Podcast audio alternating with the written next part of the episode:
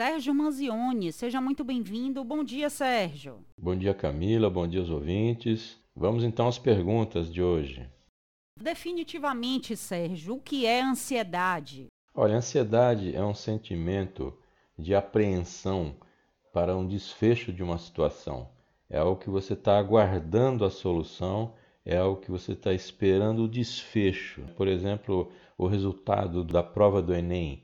Isso pode te gerar uma apreensão, uma angústia. Então, essa incerteza, esse desconforto de algo desconhecido, ou seja, você está aguardando uma solução de algo que você não sabe o que é que vai acontecer, algo estranho, uma situação que pode se constituir em uma ameaça, algo que você pode ter algum tipo de consequência ruim. Então, esse sentimento, essa espera, essa solução do seu problema que está no futuro, aguardar esse desfecho, aguardar essa solução, se isso for algo desconfortável, algo que gera um sentimento ruim, isso aí é ansiedade. A ansiedade ela pode estar acompanhada de sintomas físicos também, taquicardia, que é o coração batendo mais rápido, dificuldade de respirar, outros sintomas também, né? Suor excessivo, a pessoa fica agitada. Existem vários sintomas aí que podem estar associados à ansiedade.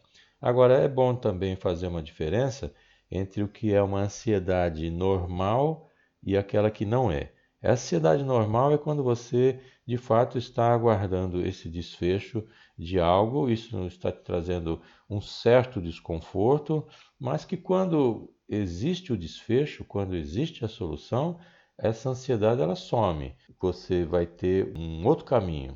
Então ela some. Se você tiver o resultado do Enem na mão, aquele sentimento de ficar guardando essa ansiedade ele vai sumir pode aparecer outro. Você pode ficar triste ou pode ficar alegre, mas a ansiedade ela some quando a solução ou o desfecho acontece.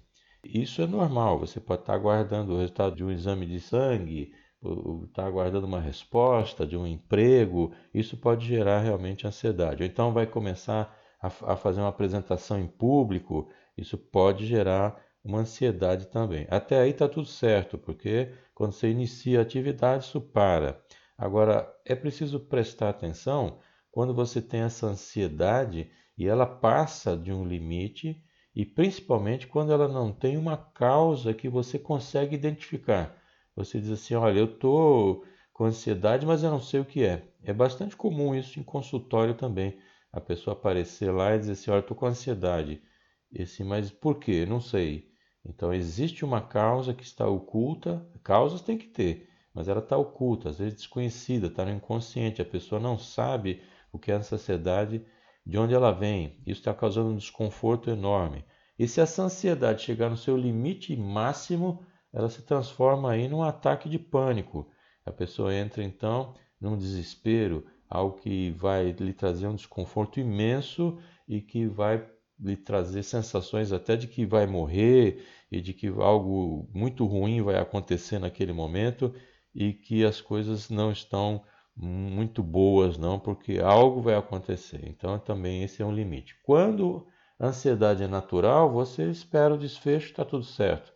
Quando ela passa a ser incômoda demais, que interfere inclusive no seu dia a dia, nas coisas que você faz, naquilo que você eh, trabalha, com as pessoas que você lida, então é, é hora de você procurar ajuda profissional. É hora de você procurar um psicólogo para saber as causas aí, e é hora de procurar um psiquiatra para poder também eh, equilibrar essa questão química e poder viver num patamar muito mais confortável, né? Como fazer a diferença de tristeza e depressão? A tristeza ela pode funcionar de forma isolada. Ou seja, você pode ficar triste diante de uma situação em que, por exemplo, o seu time perdeu. Você está assistindo a Copa do Mundo e o time que você está torcendo ele perde. E aí você fica triste, porque você aguardava um tipo de, de desfecho, né? você queria que fosse campeão, que ele ganhasse, etc., mas ele não ganha. Você fica triste. Ou então, quando você tem uma resposta negativa por exemplo, a gente estava falando do Enem, saiu uma resposta negativa, não é aquela pontuação que você imaginou que ia ter tal. você pode ficar triste, você também estava aguardando algum tipo, enfim, você está aguardando um, algo acontecer que seja positivo, esse positivo não acontece e você tem uma tristeza. Só que essa tristeza ela passa rápido em função disso que eu estou te falando aí. Ela passa rápido, ou seja, dois, três dias você digere aquilo e você vai em frente. Você pode perder uma eleição também, ficar triste, mas isso precisa passar rápido, porque você volta a ter contato com a realidade, percebe que você precisa tocar a vida para frente e vamos embora. A questão é que na depressão, a tristeza ela pode ser um dos sintomas de depressão, mas não é ligado assim diretamente, ou seja, tristeza é depressão. Não, tristeza é tristeza. Se você tem uma depressão, a tristeza pode ser um sintoma somado com outros. Agora, quando essa tristeza ela é contínua, ela é muito longa e às vezes não tem uma causa também definida, a pessoa está triste, mas também não sabe por quê, mas vive numa tristeza constante, então ela pode ser uma causa da depressão. Então, quando a tristeza é rápida e você tem uma causa bem específica, você passa um tempinho, ela resolve, isso toca a vida para frente. Mas quando ela continua persistente, você precisa procurar ajuda profissional sim, porque não é para viver triste não. Pois é, a gente nasceu é para ser feliz e nada de tristeza. A pergunta que vem a seguir é uma pergunta que eu acho que é a dúvida de todos nós, pode ser até a minha também. Qual a diferença entre o psicólogo e o psiquiatra e quando buscar cada um deles? É uma pergunta bastante recorrente que é importante, porque o psicólogo, a gente vai lidar então com as emoções, com as causas, o que é que está ocorrendo para gerar certos tipos de emoção. Lida com as causas para que você possa encontrar soluções. E esse processo é a psicoterapia, ou seja, é um tratamento psicológico para que você possa ter a solução para problemas que estão lhe incomodando. Às vezes você conhece as causas, às vezes você não conhece as causas, e é por isso que você vai procurar um psicólogo, porque a terapia não é uma conversinha, não é uma, uma um bate-papo entre amigos. É um bate-papo cordial, é uma conversa, mas ela tem uma estrutura, ela tem uma sequência, ela, ela está ali, existe uma escutativa. E o profissional que está ali ouvindo, ele está trabalhando aquilo, está fazendo uma análise daquilo que você está levando para que possa então encaminhar mostrar caminhos, mostrar opções para você resolver essas questões emocionais. Então, o psicólogo trabalha com essa parte. O psiquiatra, ele vai trabalhar principalmente é com os efeitos físicos dos problemas emocionais. Então seria o psicossomático, ou seja, você tem uma ansiedade, essa ansiedade ele causa um desconforto imenso, sudorese, taquicardia, etc. Então você precisa ter um tratamento físico. Então o psiquiatra ele vai lidar com essa origem das emoções, mas a descompensação química, as coisas que estão lhe afetando fisicamente. Por isso é que o psiquiatra é aquele que vai poder lhe conduzir uma terapia com remédios. Então é uma terapia medicamentosa, outra é a psicoterapia, terapia psicológica. Essa do psiquiatra vai ser uma terapia com remédios para você poder equilibrar suas emoções, está com medo, ansiedade, depressão, todos os tipos de problemas e outros tantos problemas mentais, por exemplo, que tem rebatimento físico, como esquizofrenia, bipolaridade. Ok, você trata isso com medicação para que você equilibre a parte física e também trata com a psicoterapia. Então, vamos pegar um exemplo bem simples. A pessoa está em depressão. É diagnosticada uma depressão. Então, o psiquiatra, através da medicação, vai tirar essa pessoa dessa depressão, desse buraco, vai trazê-la de volta à tona para que ela possa novamente conviver na realidade sem esse sofrimento. A terapia vai ser trabalhada de outra forma, a psicoterapia, com o psicólogo. Exatamente é para que você aprenda a andar na estrada da vida, que é esburacada, você aprenda a andar desviando dos buracos. E também, se você cair, você aprende a sair mais rápido. Mas eu caí no buraco, o que eu faço? Você vai na terapia para saber a causa, mas também vai no psiquiatra para poder equilibrar a parte química. Deu para entender? Deu, deu sim. Trocando em miúdos, é, o terapeuta, o psicoterapeuta, ele atua né, com as conversas, as sessões de terapia sem medicamento e o, o psiquiatra dá o suporte quando é identificada com o tratamento com medicamento. Não significa dizer que uma coisa você vai usar só um ou outro. O, tra o tratamento pode acontecer na maioria dos casos, inclusive quando tem demanda medicamentosa, você faz a terapia com o terapeuta e toma os medicamentos que são indicados pelo psiquiatra, não é isso? Exatamente. O ideal é você fazer um tratamento conjunto em muitos casos, como a depressão, por exemplo, tratamento conjunto. Pois é, a gente tirando todas as dúvidas aqui. Como não adoecer com a correria do dia a dia, a vida cada vez mais cheia de atividades, as redes sociais, essa coisa que o cérebro não para, o coração inquieto. Como não ficar doente no meio dessa correria? Olha, um bom caminho é fazer uma psicoterapia, porque você vai se conhecer melhor, é um autoconhecimento. Então, às vezes a pessoa pergunta assim: quando eu devo procurar uma terapia?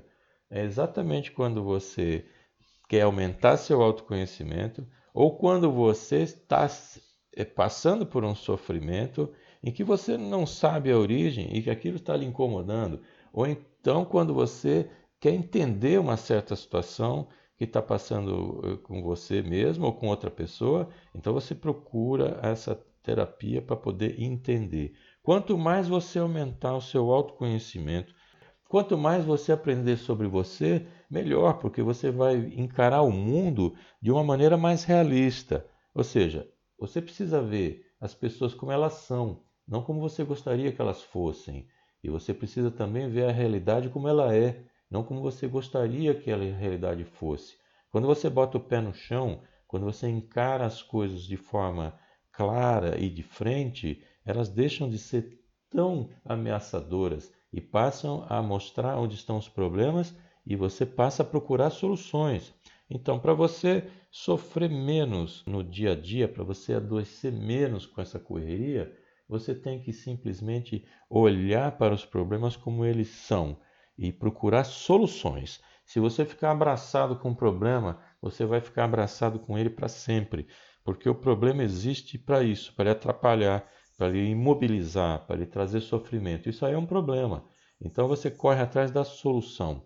E o problema ele fica sentado lá esperando, a hora que vem a solução ele some.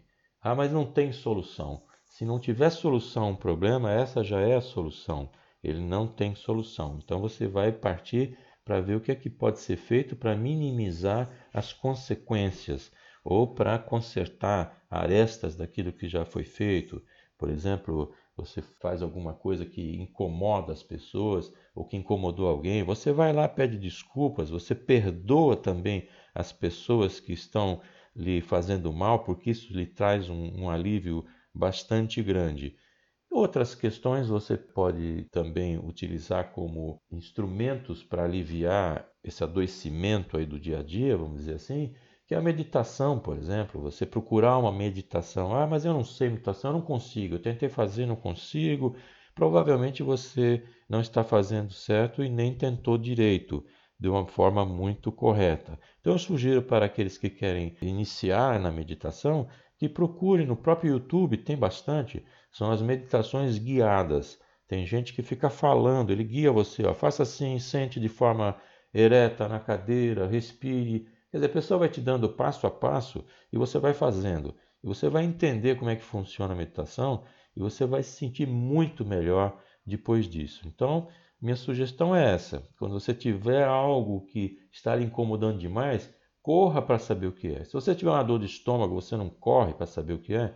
Você está com uma dor no peito, você não corre para saber o que é. A dor de cabeça, você não vai atrás de um, de um pronto-socorro, não vai atrás para saber. Então, quando você tiver uma dor na alma, uma dor emocional, corra para saber o que é também, que assim você se livra disso o mais rápido possível. Eu queria agradecer muito sua participação. Esse bate-papo é sempre muito esclarecedor. Quem chegou agora e quer conhecer um pouco mais sobre seu trabalho, quer de repente marcar uma sessão de terapia, bater um papo, onde encontra o Sérgio Manzioni? Para me encontrar é só procurar no meu site, que é www.sergiomanzioni.com.br Manzione é M-A-N-Z-I-O-N-E. Então no site é uma porta aberta. Logo de cara você vai ter um caminho ali para o meu livro, que é o Viva Sem Ansiedade, Oito Caminhos para uma Vida Mais Feliz, em que você pode então é, ter acesso aí a 18 histórias da vida real em que tem as soluções. Como é que as pessoas fizeram, pessoas comuns como eu, como você, como é que elas fizeram para lidar com essa ansiedade.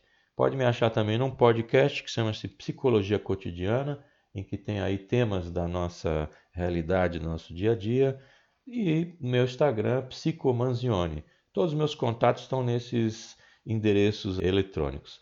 Eu agradeço mais uma vez a participação aqui, desejo uma boa semana a todos e até a nossa próxima nossa próxima coluna, nosso próximo encontro.